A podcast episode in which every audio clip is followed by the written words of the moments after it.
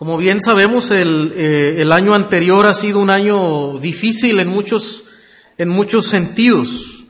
Y sin lugar a duda, ¿verdad? Ha, ha sido también más eh, complicado por la eh, contingencia sanitaria que hemos enfrentado. Esto, hermanos, también por varios factores ha expuesto la eh, la debilidad de, de, muchos que corren en, la, en, la, carrera de la fe. El, el, hecho de estar resguardados, el no tener eh, contacto con otros, con otros hermanos, el, el hecho de eh, no estar reunidos para escuchar de manera presencial la palabra y bueno, diferentes factores que, que esto trajo pues han, han traído enfriamiento, ¿verdad? En, muchos creyentes a través de todo el mundo, no solamente en nuestra localidad o eh, en nuestra propia, eh, en nuestro propio contexto más cercano, sino también a muchas personas que han profesado la fe cristiana y que están ahí, ¿verdad? En esa, en el contexto, en el ámbito cristiano. Entonces muchos, eh, lamentablemente, no han, no han podido continuar en la, en la carrera cristiana. Eh, se hablaba que inclusive matrimonios, ¿verdad? Que, que profesaban la fe cristiana, eh, las situaciones han eh, traído, ¿verdad? También una ruptura a, a, a, sus relaciones. Por otro lado, gracias a Dios, muchos, muchos han encontrado fortaleza, muchos cristianos, esta, esta situación les ha fortalecido, han, han conocido al Señor de una manera más personal, más profunda, han, se han acercado más a la palabra del el Señor y han podido experimentar, ¿verdad?, la presencia de Dios de maneras que no lo habían hecho an, anteriormente. Y hermano, el, el, el hecho de, de, de, decaer, de no perseverar, eh, no, no es algo nuevo, ¿verdad? Es algo de lo que inclusive este autor aquí en Hebreos en el capítulo 6 habla de que cristianos eh, que comenzaban la carrera, que profesaban eh, la fe cristiana, no perseveraron. No perseveraron en, en, en, la vida cristiana. Algunos recayeron, dice la escritura ahí en el versículo 6. Dice el escritor que recayeron.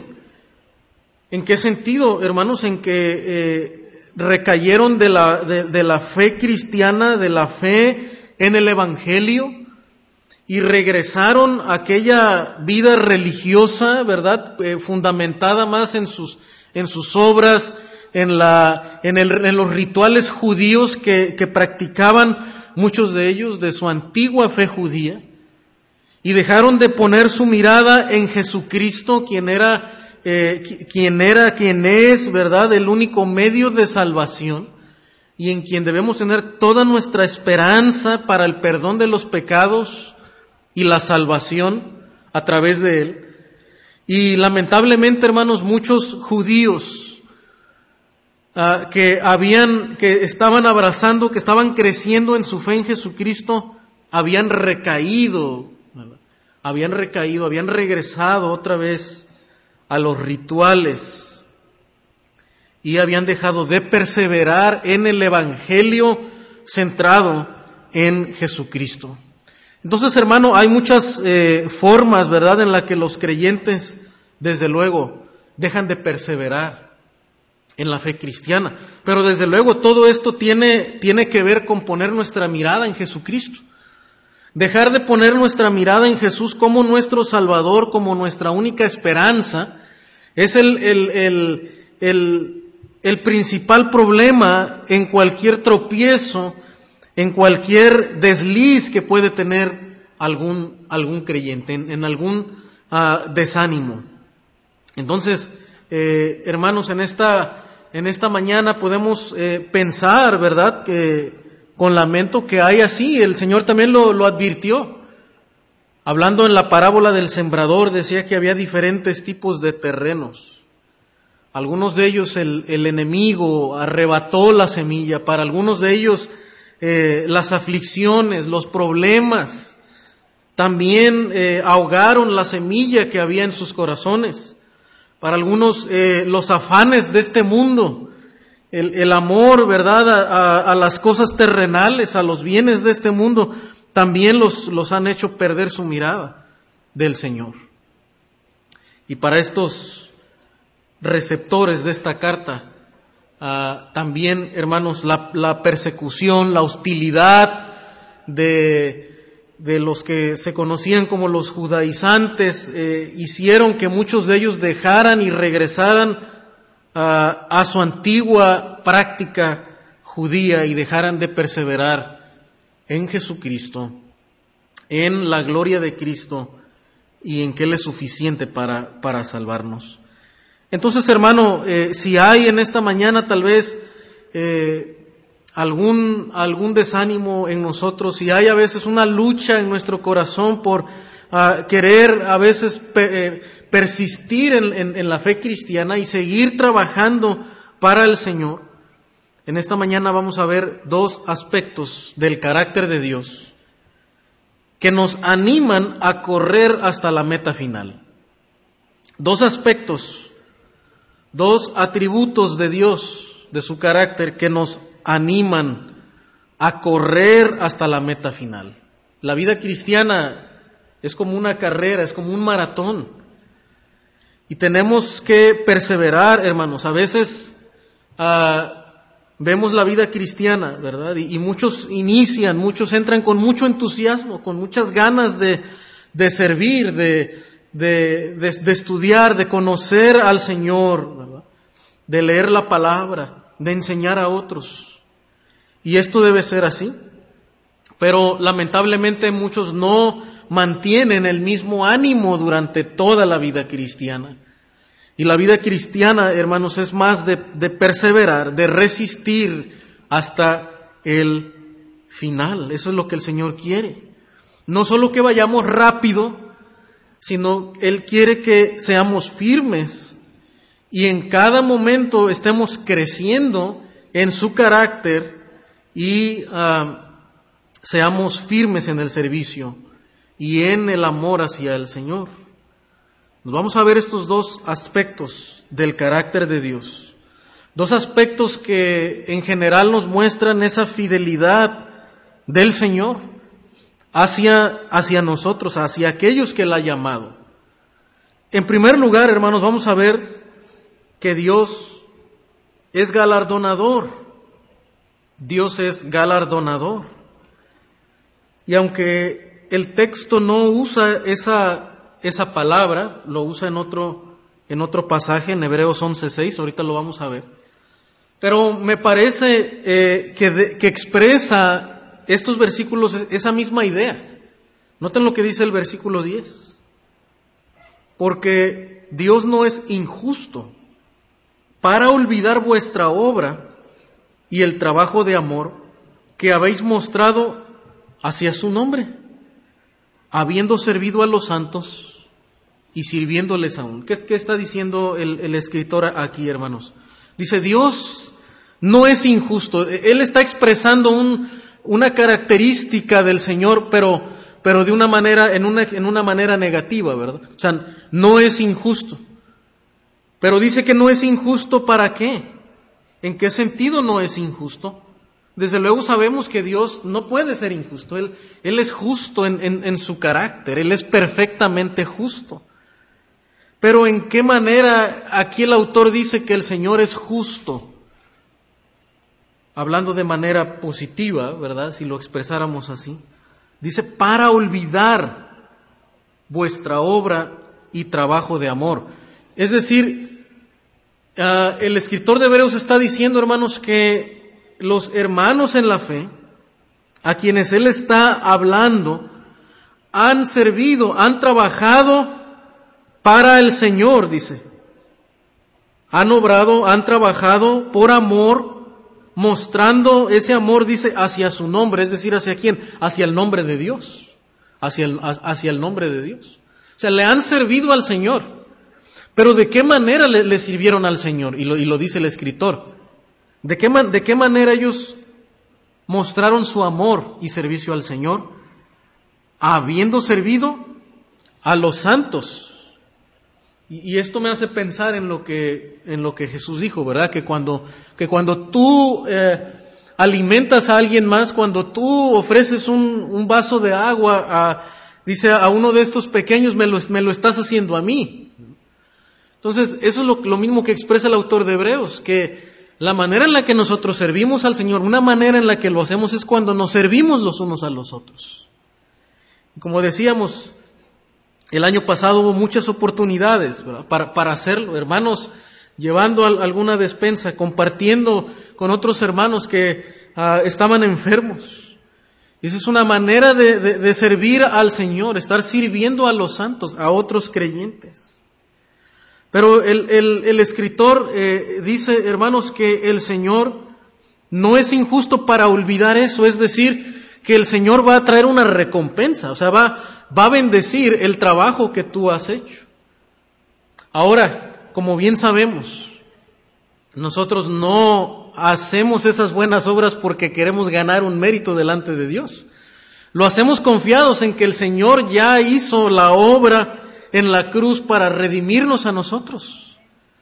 Y en gratitud, en, en un entendimiento, ¿verdad?, de lo que Dios hizo por nosotros y al ver el amor de Dios expresado en nosotros, ahora nosotros expresamos ese amor a los santos, a los, a los hermanos en la fe.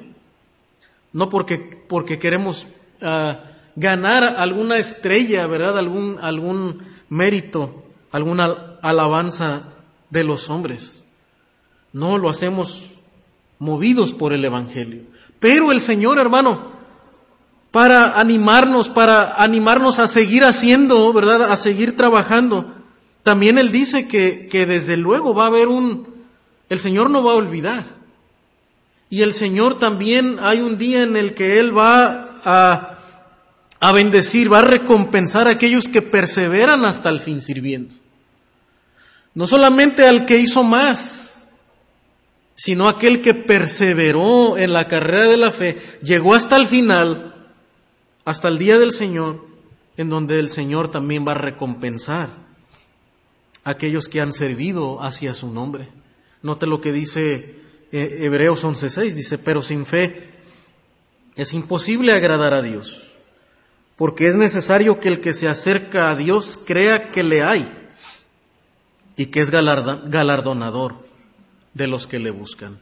Dios es galardonador, es decir, Dios recompensa, ¿verdad? Aquellos que terminan la carrera. Esa es la idea, ¿verdad? Como aquel, eh, aquel maratonista que llega hasta la meta, que mantiene su mirada puesta en, la meta, en la carrera, que por ninguna razón voltea hacia atrás. Él está hacia al frente, ¿verdad? Ni siquiera mira, mira a otros, ¿verdad? Si, si vienen cerca de él. No, él está corriendo, su mirada está en la meta. Él está persiguiendo el, galardón. Y al final entonces los jueces ponen una corona de, de victoria y dan galardones a aquellos que han terminado, han ganado la carrera. Y esta es la idea, hermano, que el Señor no es injusto. Él no va a olvidar la obra que nosotros hemos hecho. Pero lo que nos va a decir el, el autor, hermanos, es que debemos perseverar. Dice el versículo 11, pero, ¿verdad? Ahora, es cierto, Dios, Dios no va a olvidar, Dios va a, va a recompensar a aquellos que le sirven por amor, ¿verdad? ese es el punto aquí, que lo hacen por amor. El, Dios quiere que seamos motivados por el amor. El amor que viene del Evangelio, de pensar en lo que Cristo hizo por nosotros, de manera inmerecida que así lo hagamos con otros. Pero dice el versículo 11, pero deseamos que cada uno de vosotros muestre la misma solicitud hasta el final, hasta el final. O sea, que mantengan la misma diligencia, la, la misma energía para seguir sirviendo. ¿Hasta cuándo? Hasta el fin. Hasta el fin, es decir, que nada que nada nos desanime, hermanos, para seguir sirviendo a otros. Probablemente no recibiste, ¿verdad?, algún agradecimiento de parte de alguien. Probablemente nadie en el liderazgo te reconoció, ¿verdad? Es más, nadie lo vio lo, lo, que tú hiciste. Probablemente ah, no recibiste alguna recompensa monetaria o alguna otra, alguna otra palabra, ¿verdad?, de reconocimiento. Pero hermano, eso no debe ser motivo de desalentarnos. Si no debemos seguir sirviendo al Señor, dice, con la misma solicitud. Porque el galardón, hermano, que nosotros buscamos, no, no, no viene de parte de, de, los hombres, de los seres humanos. Viene de parte de Dios, es lo que está diciendo. Dios no va a olvidar la obra que tú hayas hecho. Sea poco, sea mucho, pero si has sido movido por el amor a los santos, por amor a los, a los hijos de Dios y por el amor al nombre de Dios, el Señor, hermanos, no va a olvidar esa obra. Y el Señor va a recompensar, dice, pero, pero dice, mantente hasta el final. Que no decaiga tu ánimo para seguir sirviendo. Si lo hicimos el año pasado, seguramente habrá este año otras necesidades, ¿verdad? Igual que el Señor va a poner en nuestro camino tanto materiales como espirituales, ¿verdad? Seguramente también seguir animando, seguir alentando a otros en la carrera de la fe. Muestren, dice, la misma solicitud hasta el fin, para plena certeza de la esperanza. O sea, ¿cuál, cuál, cuál es la esperanza que tenemos? El galardón la recompensa que el, que el Señor va a dar. Pero hermano, nadie va a recibir la recompensa si no termina la carrera. O sea, la recompensa no está a mitad del camino. Y aunque nosotros, ¿verdad? A, veces podemos recibir la gratitud, podemos recibir otras cosas a mitad de la carrera en esta vida y gracias a Dios por ello, porque el Señor en su misericordia, ¿verdad? Nos eh, también mientras estamos en la carrera, ¿verdad? Nos, nos provee y nos ayuda. Pero hermano, no debemos de olvidar que la recompensa no está en, en este mundo, en las cosas que este mundo puede ofrecer. Estas son temporales. Hay un galardón final que el Señor va a dar, ¿verdad? En su, en su presencia. No dimensionamos, no tenemos ni idea de cuál es el galardón, ¿verdad? Pero será también para la gloria de Él. Pero nosotros podremos regocijarnos de alguna manera que hemos llegado hasta la meta y que será Él, ¿verdad? Quien nos diga, bien, buen siervo y fiel, ¿verdad? Entra al gozo de tu Señor. Entonces, hermano, nuestra mirada mientras corremos en la vida cristiana, mientras peleamos la, la batalla de la fe, debe estar en el Señor, quien es galardón, galardonador de aquellos que perseveran hasta el final. Hermano, el hecho de que Dios es galardonador, que es justo para recompensar, debe ayudarnos a mantenernos firmes. Dice, ¿para qué? Para plena certeza, para que estén seguros de que, que van a recibir el galardonador, el galardón de Dios. No debemos quedarnos a mitad del camino. Hay que seguir luchando, hay que seguir corriendo. Versículo 12. Debemos mantener, dice el escritor, la misma solicitud, así como iniciaste la carrera, así como serviste a otros, debes de seguir sirviendo con la misma solicitud. Pero en el versículo 12 dice también, a fin de que no os hagáis perezosos a fin de que no os hagáis perezosos.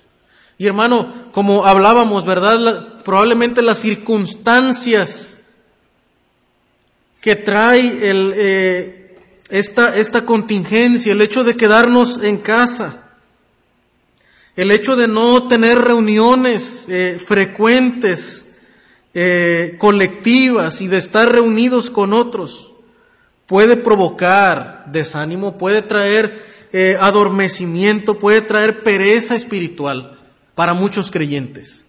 Dejar de leer la Biblia, dejar de orar, dejar de escuchar, ¿verdad? La, palabra de Dios, dejar de alimentarnos, dejar de animarnos los unos a los otros, de, seguir siendo eh, intencionales en poder tener contacto con otros creyentes.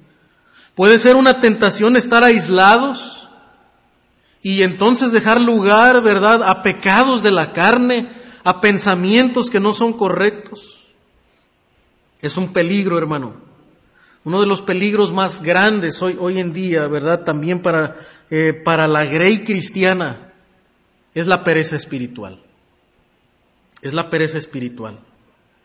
Y entonces el escritor nos advierte, dice, hermanos, pongan su mirada en Dios, quien es galardonador, quien es justo para recompensar, pero manténganse hasta el final. Mantengan la misma solicitud. No se hagan, dice, perezosos. Pero luego, hermano, dice, si no, imitadores. No solamente nos, nos da la exhortación de no hacernos perezosos, sino, hermanos, nos dice qué es lo que tenemos que hacer. Primero nos dice que pongamos la mirada en el Señor, que recordemos que Dios no es injusto, pero también aquí el escritor nos dice, imiten a aquellos que por la fe y la paciencia hereden las, heredan las promesas. Ahora, a veces los, eh, los maestros de la escritura o a veces nosotros como predicadores advertimos, ¿verdad?, a, la hora de estudiar la escritura que, que, el estudio de la escritura debe ser eh, cristocéntrico, ¿no? O sea, que, que, que siempre cada lección de la escritura debe apuntar hacia Cristo y la gloria de Cristo. Y ahora eso es cierto. Y advertimos muchas veces de tener cuidado de no tener nuestra mirada tan centrada en el ejemplo de los, de los personajes de la escritura, ¿no? Y de no usar lecciones tan simples como decir, bueno, aquí tienes que ser como Daniel o aquí tienes que ser como, como David, ¿no? Pero, y, ahora, desde luego, el enfoque no está en los personajes de la, de la escritura, porque ellos también fallaron, no, no, no son héroes, ¿verdad? Plena, plenamente, también tuvieron tropiezos. Por eso decimos que al final todo apunta hacia Jesucristo. Sin embargo, desde luego, hermano, no estamos diciendo que ellos sean un mal ejemplo en todo, o que no debemos de imitar algunas características virtudes que ellos tuvieron en su caminar con el, con el Señor. La gloria no es para ellos y el centro no debe estar en ellos. Sin embargo, debemos también imitar algunas cualidades. ¿Y por qué lo digo? Porque la escritura lo, lo, lo está diciendo aquí. En el versículo 12 dice, sino imitadores de aquellos que por la fe y la paciencia heredan las promesas. Ahora, ¿qué nos dice que debemos de imitar? La fe y la perseverancia. ¿Por qué, hermanos? Porque su, la, las cualidades de ellos, de su carácter, lo que ellos pudieron, lo que ellos pudieron crecer en virtud y en gracia, era por qué razón? Por la fe y la perseverancia. Este es el punto, o sea, no, eran, no, no como que eran superhéroes, ¿verdad? Super santos en, en, en sus cualidades morales, sino que su mirada estaba en el Señor. Su esperanza estaba en el Señor, en la promesa de un Salvador. Y cuando ellos se mantuvieron firmes en esa esperanza, hermanos, ellos pudieron crecer en su carácter y en virtudes. Entonces, el escritor de Hebreos nos dice, sí debemos de imitar, sí debemos tener como ejemplos aquellos hombres de antaño que perseveraron en la fe, porque por la fe ellos heredaron las promesas de Dios. Pero también dice por la paciencia, y aquí una manera en la que podemos tal vez eh, también traducir la, la palabra paciencia es perseverancia. Es perseverancia. Es persistir. Este es el llamado de la escritura, hermanos. Perseverar. perseverar en lo que nosotros estamos haciendo, en la fe, en el Señor, porque esa fe, hermanos, cuando imitamos la fe de ellos y cuando imitamos la perseverancia de ellos, entonces podemos, podemos heredar las promesas. Ahora bien, esas promesas, como dijimos, hermano, tienen un alcance no solamente presente. Desde luego hay promesas que alcanzamos en el presente, pero la mayoría de ellas, hermanos, las vamos a alcanzar y las vamos a recibir en el futuro, en el reino de Dios, en el reino celestial. Entonces, hermanos, debemos de poner nuestra mirada, este aspecto del carácter de Dios, su fidelidad en galardonar, en recompensar a sus hijos, nos debe de animar a persistir en la carrera de la fe. Ahora bien, hermanos, noten el versículo 13 que esta ilustración, este ejemplo que nos, que nos va a dar el escritor de perseverancia. Dice el versículo 13, porque cuando Dios hizo la promesa a Abraham, no pudiendo jurar por otro mayor, juró por sí mismo diciendo, de cierto te bendeciré con abundancia y te multiplicaré grandemente. Ahora, el siguiente atributo, el segundo atributo que queremos mencionar en esta mañana, hermanos, que nos debe de animar a perseverar en la lucha eh, de la fe, en la carrera cristiana, no solamente es que Dios es galardonador, es que Dios recompensa, sino también que el Señor es inmutable, su palabra es inmutable. Dios es inmutable en su palabra. Su palabra, lo que Él ha jurado, es fiel. No va a cambiar. Va a ser firme. Y la firmeza del carácter de Dios, hermano, nos ayuda a nosotros a mantenernos firmes en la vida cristiana, a no dejarnos llevar por cualquier viento de doctrina por cualquier problemática que pueda surgir, por cualquier circunstancia difícil que podamos enfrentar este año.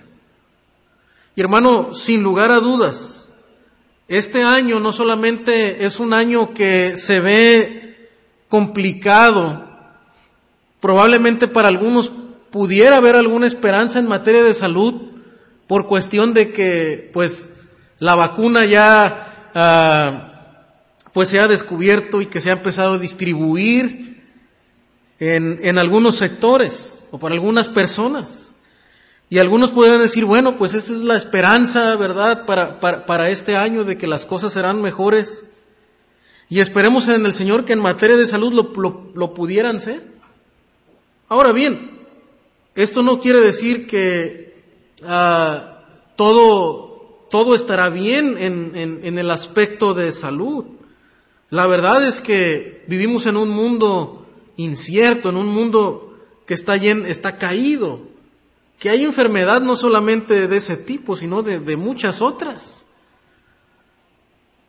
Entonces, hermano, nuestra esperanza no solamente debe estar en tener un bienestar físico, porque aún otras enfermedades pudieran desarrollarse otra pandemia pudiera surgir por otro virus, no, no lo sabemos.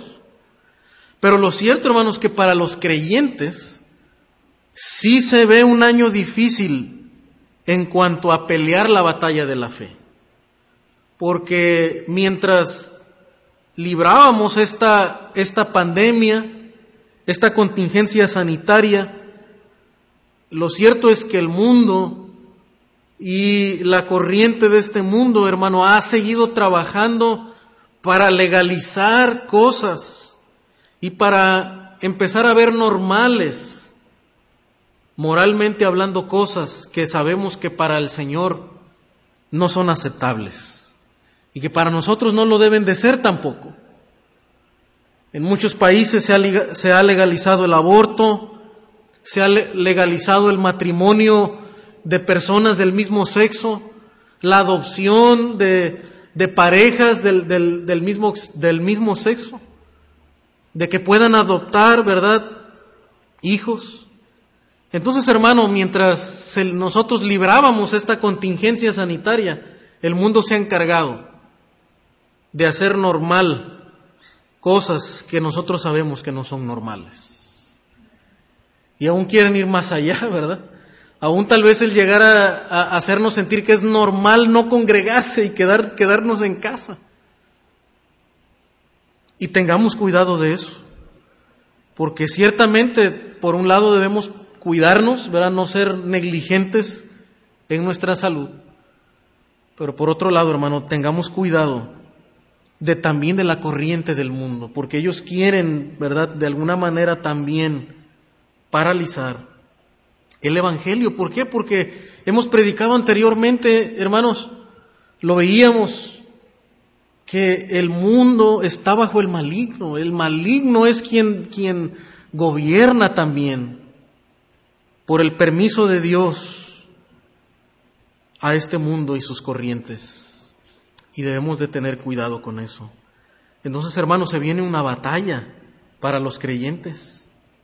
Y debemos estar firmes en el carácter de Dios. Y aquí vemos, hermano, que el escritor nos dice que la manera en la que perseveraron aquellos creyentes, Abraham, aun cuando eh, por circunstancias difíciles en su vida se veía en peligro la promesa de Dios, de tener eh, ese heredero, de, de que llegara aquel hijo de la promesa que salvaría al mundo, la promesa se postergó y las circunstancias a veces hacían que la fe de Abraham, ¿verdad?, tuviera ciertos altibajos. Pero ¿qué lo mantuvo firme hasta el final? Fue su mirada, hermanos, fue su fe en la promesa inmutable de Dios. Fue el que resistió, aguantó hasta el final confiando en la palabra inmutable de Dios. Dice el versículo 13, lo leímos hace un momento, dice que lo que Dios hizo fue jurar. Pero dice que Dios no pudo jurar por otro mayor. Ahora bien, nosotros cuando eh, vemos en la escritura, en el Nuevo Testamento, dice que nosotros no debemos de jurar, sino que nuestra palabra sea sí y no, es decir, que otros puedan tener confianza en nuestra palabra. Pero hermanos, nosotros vemos aquí en la escritura que dice que Dios juró. ¿Por qué tuvo que jurar el Señor? Si Él es verdadero, si su palabra se cumple, si Él no, él no puede mentir, es imposible que, que, que Él mienta. Y dice la escritura que juró. Pero nos dice que Él juró, pero no pudo jurar por otro mayor. Es decir, nosotros cuando, ah, cuando el ser humano tiene que interponer algún juramento por cuestiones de confianza, por ejemplo, en, los tribunales, cuando una persona se compromete a decir toda la verdad y nada más que la verdad, en, en, en algunos países, ¿verdad? En, en, los Estados Unidos ponen la mano en, sobre la Biblia, porque entienden que es algo sagrado, es algo superior, hay una autoridad por encima de ellos, hay alguien mayor que ellos. Y dice la escritura que Dios sí interpuso juramento, pero no pudo jurar por alguien mayor, porque no hay nadie mayor que Él, sino que juró por sí mismo por su carácter verdadero, inmutable, dice, y le dijo a Abraham, de cierto te bendeciré con abundancia y te multiplicaré grandemente. Ahora, e, e, esto debemos entenderlo en el contexto del pacto abrahámico. Dios, Dios prometió a Abraham, y lo vemos en Génesis 12 y en otros capítulos, que Dios prometió un heredero a Abraham, un hijo de la, de la promesa y a través de, de su linaje vendría finalmente el Salvador del mundo. Pero también el Señor prometió engrandecer el nombre de Abraham. Esto está dentro del propósito de la, de la salvación de Dios. Otros conocerían que uh, el linaje de Abraham, ¿verdad? Y que Dios estaba con Abraham a través de hacer grande a Abraham. Y aún otras naciones verían la grandeza de Dios a través de la grandeza de Abraham.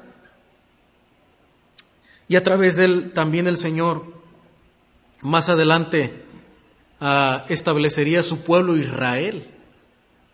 Y a través de Israel el Señor bendeciría también a otras naciones y conocerían el nombre de Dios. Entonces, hermano, la abundancia y la riqueza que Dios daría a Abraham, posteriormente a su descendencia, tenían un propósito de dar a conocer también el nombre de Dios. Y el Señor es la promesa que hizo Abraham. Y dice el versículo 15, habiendo esperado con paciencia, alcanzó la promesa. Dios le dijo a Abraham que multiplicaría su descendencia. Ahora, hermanos, recordemos que la llegada del, del primogénito de Abraham pasó tiempo. Pasó mucho tiempo, pasaron probablemente unos, unos 30 años en que Abraham pudiera tener su, su primogénito de, de Sara, porque Dios le dijo que a través de Sara vendría el heredero. Pero pasaron años para que Abraham pudiera tener este descendiente. Ahora, hermano, cuando el Señor le da la promesa a Abraham, Abraham era un hombre ya anciano.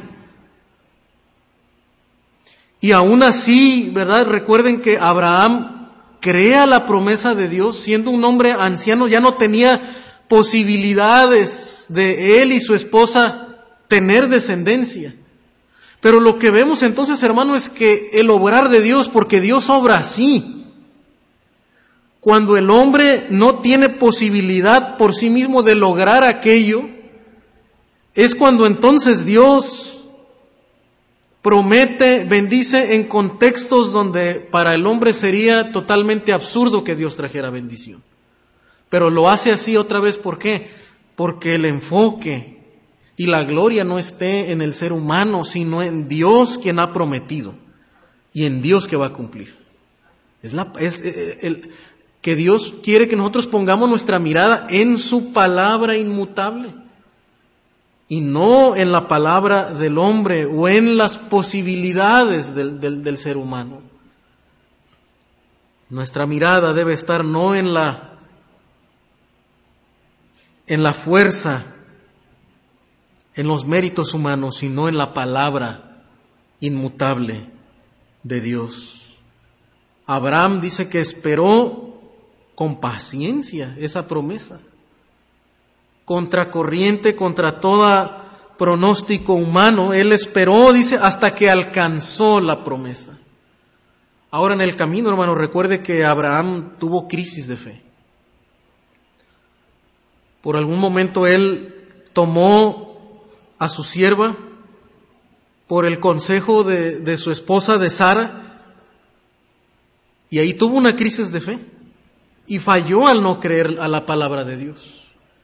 Pero el Señor, ¿verdad? También eh, perdonó este tropiezo de Abraham y alentó a Abraham repitiendo, ¿verdad? El juramento de Dios, repitiendo el pacto que Dios había hecho con Abraham, un pacto unilateral porque dependía de Dios totalmente, no dependía de Abraham.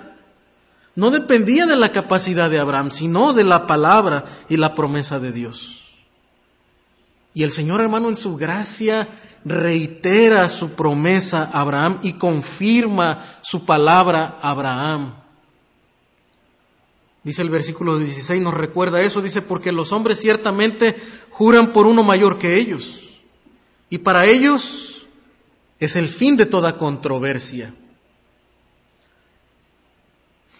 Para ellos el fin de toda controversia es el juramento para confirmación, por lo cual, queriendo Dios mostrar más abundantemente a los herederos de la promesa la inmutabilidad de su consejo, interpuso juramento. El escritor nos está explicando ahora, hermanos, que no es porque Dios mienta que tuvo que jurar. No, no, no es porque su palabra no sea creíble. Bueno, no es creíble por nuestra incredulidad, no porque Dios no sea creíble.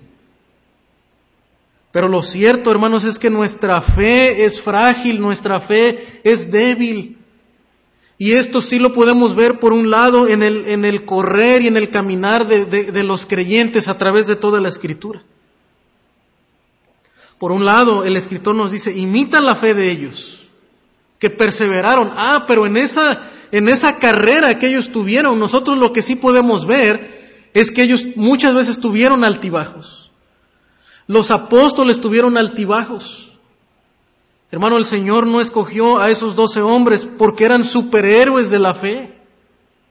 No, también eran frágiles como nosotros en su fe.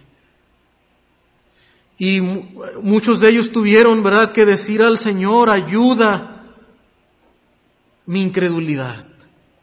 Ayuda mi incredulidad. Y muchas veces el Señor, ¿verdad?, tomó tiempo con ellos para explicarles, para retomar la escritura, para enfocarlos, redireccionarlos otra vez hacia Él y que pudieran afirmar su fe en Jesucristo.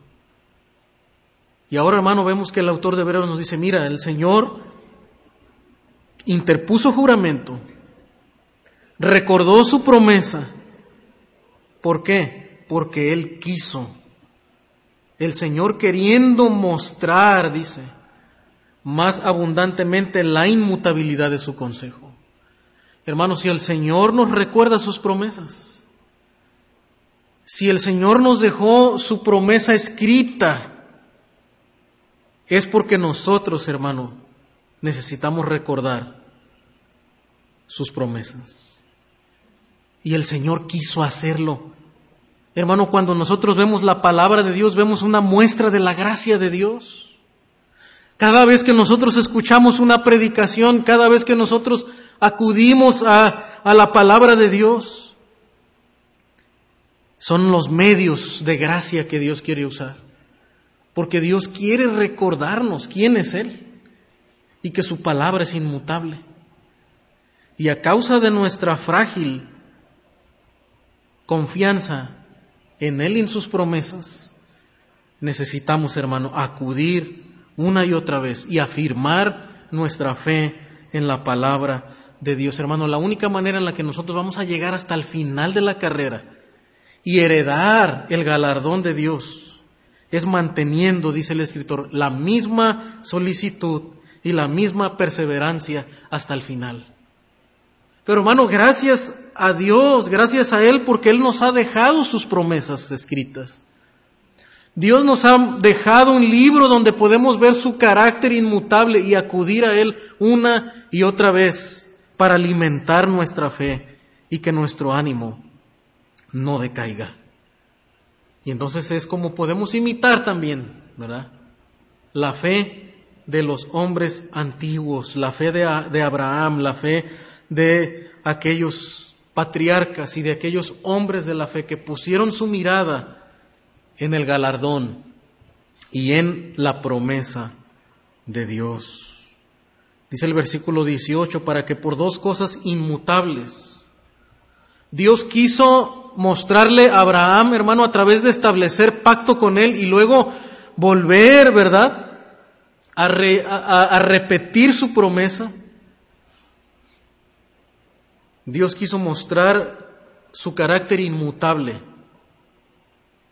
Y luego en el versículo 18 nos, nos muestra, dice, dos cosas inmutables. Es decir, su consejo, su palabra, en las cuales es posible que Dios mienta. Tengamos un fortísimo consuelo, los que hemos acudido para asirnos de la esperanza puesta delante de nosotros.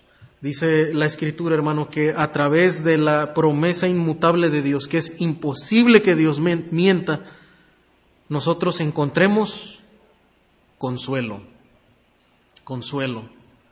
Y sin duda alguna, hermanos, los creyentes a través de cada batalla, de cada lucha, necesitamos consuelo, necesitamos esperanza. Pero ¿qué es lo que nos consuela, hermanos? Es la promesa de Dios. es el hecho de saber que tenemos un Dios que no cambia, que sigue siendo el mismo. Las circunstancias cambian, no sabemos, hermano, el, año pasado de pronto, en un momento estábamos haciendo planes para celebrar un desfile de primavera y las cosas cambiaron en un momento. Pero lo que sí nos mantuvo firmes es el hecho de saber que había un Dios que no había cambiado, que estaba cerca de nosotros, que su amor estaba presente y pudimos mantenernos firmes hasta el final, perseverando en la fe, en la carrera de la fe. Y hermanos, no sabemos este año qué cosas pueden cambiar en nuestras circunstancias, pero lo que nos da consuelo es saber que creemos en un Dios inmutable. Eso es lo que nos da esperanza, nos da, dice, un fortísimo consuelo. Ahora no es cualquier tipo de consuelo, no es solamente el consuelo humano, ¿verdad? De decir yo estoy aquí contigo. No, es el, un consuelo fuerte, firme, porque está relacionado con la palabra inmutable de Dios que no falla, que no miente, que es imposible que Dios mienta. No es y lo podemos ver, hermano, ¿por qué los hombres interponemos juramento? Porque no hay, porque muchas veces perdemos credibilidad. La naturaleza pecaminosa del hombre nos lleva a mentir. Lo ideal, ¿verdad? Y por eso el Señor dice, no, no jures, sino que tu palabra sea así, o sea, que otros puedan creer en tu palabra. Que estés viviendo tanto en la verdad, que crezcas tanto en integridad, que no tengas que jurar por otro mayor. Pero la realidad, hermano, es que aún estando en este mundo caído, luchando con el pecado, ah, los hombres tienden los seres humanos tendemos todavía, es una lucha, ¿verdad?, con, con no mentir y decir siempre la verdad. Pero el contraste, hermano, es que Dios es imposible que mienta. Es imposible, es su naturaleza, la esencia de Dios es que Dios es verdad, Él es verdadero. Y si hay algo imposible para Dios, es que no es que no puede mentir no puede mentir. Tampoco puede ser injusto, como ya nos dijo el versículo 10. No puede olvidar, esa es otra característica de Dios. Es imposible que Dios olvide algo, porque Él no está limitado por el tiempo, nosotros lo olvidamos. Aún inclusive cuando usted tiene una, una buena intención, ¿verdad?, de, de hacer algo, y a veces si no lo hacemos en ese momento, si no lo escribimos, nosotros olvidamos las cosas. Y a veces habíamos prometido algo y, ay, es verdad, yo había prometido hacer esto, pero lo, olvidé porque me distraje con otra cosa o pasó alguna otra circunstancia o no, no tuve el cuidado de anotarlo, de escribirlo, o por alguna otra razón. Pero lo cierto, hermano, es que dice el texto es que es imposible que Dios lo olvide. Si Dios lo dijo, si Dios lo ha prometido, Dios lo va a cumplir. Es imposible que Él olvide y es imposible que Él pueda mentir. Ahora, hermanos, Dios le dio una promesa a Abraham de multiplicar su descendencia, de hacer grande su nombre, de darle un hijo, ¿verdad? Y descendencia. Y el Señor lo cumplió a través de un heredero, aunque pasó el tiempo. Abraham no pudo ver todo, no pudo ver su descendencia como las estrellas y como la arena del mar. Pero cuando nosotros vamos a la escritura, hermano, usted puede ver que el Señor sí cumplió la promesa hecha a Abraham. Y vemos que Dios le dio descendencia tanto física a Abraham como la arena del mar, como las estrellas del cielo una gran descendencia, una nación salió de él. y varias naciones inclusive. Solo que a través de Isaac vino la, la, promesa del Salvador. Pero también vemos, hermano, que Dios dio descendencia espiritual a Abraham. Porque a través del Mesías, a través de Jesucristo, ¿verdad? Miles, millones de personas han creído en el Salvador. Y dice Gálatas que por la fe ahora también somos herederos de las promesas de Abraham. Y esperamos un reino celestial y esperamos, ¿verdad? Al Salvador, a un rey. Y a través, hermano, de la fe, nosotros también heredaremos un día las promesas espirituales hechas a Abraham a través de Jesucristo. Por eso lo que dice ahora en el, en el versículo 18 dice que el, ese fortísimo consuelo, los que hemos acudido, ¿quién tienen esa esperanza? ¿Quiénes pueden tener un consuelo, hermano, que es sobrenatural? Que no está relacionado con las cosas de este mundo, con las cosas materiales de, de este mundo. Solamente dice los que hemos acudido para asirnos de la esperanza puesta delante de nosotros. Es decir, el creyente, hermano, es la única persona bajo, bajo el cielo y en esta tierra que, que puede agarrar una esperanza y una convicción que es inamovible, que lo mantiene firme ante las adversidades, ante las luchas más difíciles de esta vida. Inclusive ante una pandemia mortal, no solamente como de, esta época, hermano, de, otras épocas que han sido mucho más mortales. En la historia de la humanidad ha habido pandemias mucho más devastadoras, donde el 60% de la población ha muerto. ¿Y sabe quiénes permanecieron hasta el final, sirviendo a otros, dando su vida por otros? Los creyentes. Los creyentes, porque tenemos la esperanza que va más allá de, que, esto pueda pasar, de que esto pueda volver a una normalidad. No, para nosotros, hermano, la, vida se trata más allá de tener un bienestar en este mundo. Sabemos que se trata de llegar a la meta, al reino celestial, encontrarnos con Cristo y poder recibir el galardón de Él, ¿verdad? Por lo que hemos hecho para Él. Si hemos hablado a otros de Cristo, si hemos ayudado a otros a crecer en la fe, hermano, de eso se trata la vida cristiana.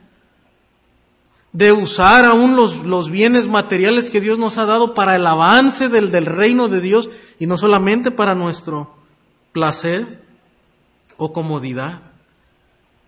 Entonces el fortísimo consuelo dice al, que nos hemos aferrado, dice, versículo 19, la cual tenemos como segura y firme ancla del alma y que penetra hasta dentro del velo, donde Jesús entró por nosotros como precursor, hecho sumo sacerdote para siempre, según el orden de Melquisedec. Hermano, la esperanza firme que tenemos y dice el, el escritor que aún penetra, ¿verdad?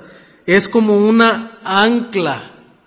Es tan firme, hermano, que es como una ancla que está aferrada en, en, en, el mundo, ¿verdad? Sabemos que el ancla funciona para mantener a un barco de varias toneladas firme,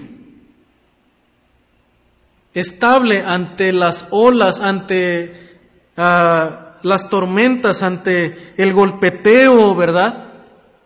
De los vientos y del movimiento del mar. Y lo mantiene firme, permite que no, que no se mueva, que no vaya hasta lo profundo, que no se voltee, que no se hunda. Y hermano, para el creyente dice que nosotros también el carácter inmutable de Dios y la promesa de Dios y sobre todo dice que esa ancla nos mantiene firmes porque no como en el mundo que esa ancla penetra a las profundidades del mar y se, y se aferra a, a la tierra firme, sino que para nosotros, hermano, esa ancla, dice, penetra hasta dentro del velo. Es decir, que tiene que ver con el pacto de salvación que Dios ha hecho con nosotros. Había un velo de separación que mostraba, hermano, la lejanía que los seres humanos teníamos con Dios. No había nada, ningún mérito, ninguna ofrenda que el hombre por sí mismo pudiera hacer para ganar el perdón de Dios y la comunión con Dios. El hombre por sí mismo no se puede acercar. Por más obras de caridad que el hombre haga, no son suficientes para ganar el perdón de Dios y la comunión con Dios. Pero hermano dice que para nosotros esa ancla, esa promesa de Dios entró, ¿verdad? La promesa de Dios en Cristo, dice, donde Jesús entró por nosotros como precursor. Entonces lo que vemos es que Jesucristo, hermano, es esa ancla espiritual, es esa ancla verdadera que penetró, que rompió el velo es la ancla del nuevo pacto para con nosotros. Jesucristo, hermano, es la única esperanza. El sumo sacerdote dice para nosotros, el sacerdote eterno, según el orden de Melquisedec, que hace posible que nosotros podamos acercarnos a Dios y heredemos las promesas de Dios. Hermanos, sin Jesucristo usted no puede heredar las promesas de Dios.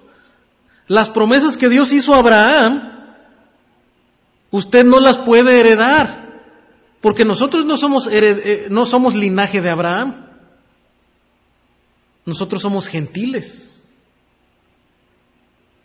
Pero a través de Jesucristo, hermano, el Hijo de Abraham, el Hijo de Dios, nosotros podemos heredar las promesas celestiales, las promesas de un reino eterno y de salvación y de poder acercarnos a Dios porque ya el velo, ¿verdad?, ha sido abierto.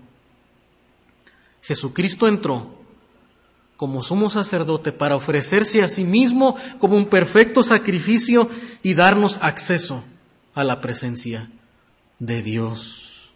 Hermano, esa es la esperanza, ese es el fortísimo consuelo que los creyentes tenemos Hermanos, es la única esperanza que usted le puede dar a una persona que está enferma, que está en cama, que tal vez está inclusive desahuciado, que está en bancarrota financiera, pero sobre todo, hermano, que está en bancarrota moral y espiritual delante de Dios.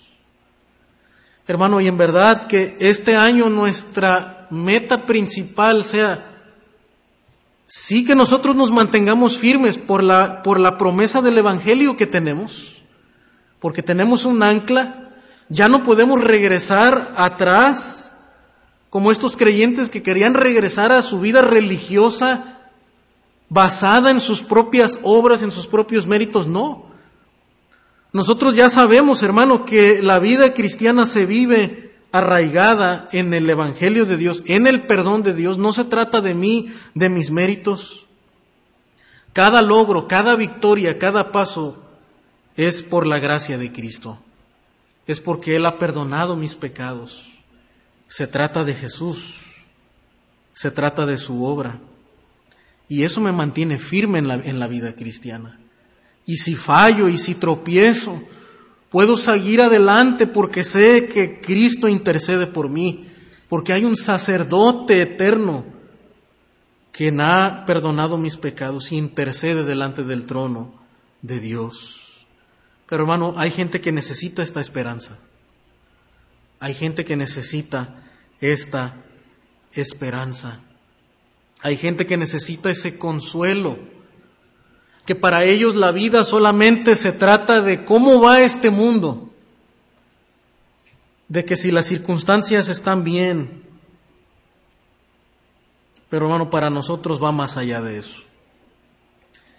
Y los seres humanos podrán recibir esperanza a medida que entiendan, hermano, que hay un Dios verdadero que juzgará al mundo y que si ellos no se ponen a cuentas, lamentablemente irán a una perdición, a un infierno, a un castigo, pero a través de Cristo hay esperanza. Él ya ofreció su vida por nosotros. Esa es la palabra, hermano, que nosotros debemos de hablar al mundo. Y que en verdad este año, hermano, sean nuestra meta principal esa. Que otros conozcan esa verdad. Que otros creyentes crezcan firmes también en esa, en esa verdad. Que quitemos toda, toda religiosidad que pueda haber todavía en nosotros. Toda jactancia que pueda haber en nosotros. A veces todavía como creyentes, ¿verdad? Vivimos así, confiados en nosotros mismos. Pero no, hermanos, nuestra confianza debe estar en Jesucristo y en su obra de salvación. Hermanos, mantengámonos firmes en la carrera, que no nos quedemos a, la mitad. Si tal vez hay alguien en esta mañana, alguien que nos escucha, ¿verdad? Que uh, siente que le falta aliento, las fuerzas, que ha estado tentado a, a no seguir, que en esta mañana yo te animo a que pongas tu mirada en el carácter de Dios, porque Él es galardonador. Nos espera un, un galardón de parte de Dios si nos mantenemos firmes, pero también porque Dios es inmutable. Él no cambia lo que Él prometió, Él lo va a cumplir, no lo va a olvidar y Él lo va a cumplir. Hermano, esa es nuestra esperanza para nosotros y que eso nos anime a mantenernos firmes hasta el final, ante todo desafío que, pueda venir en esta época, en este mundo. Vamos a orar.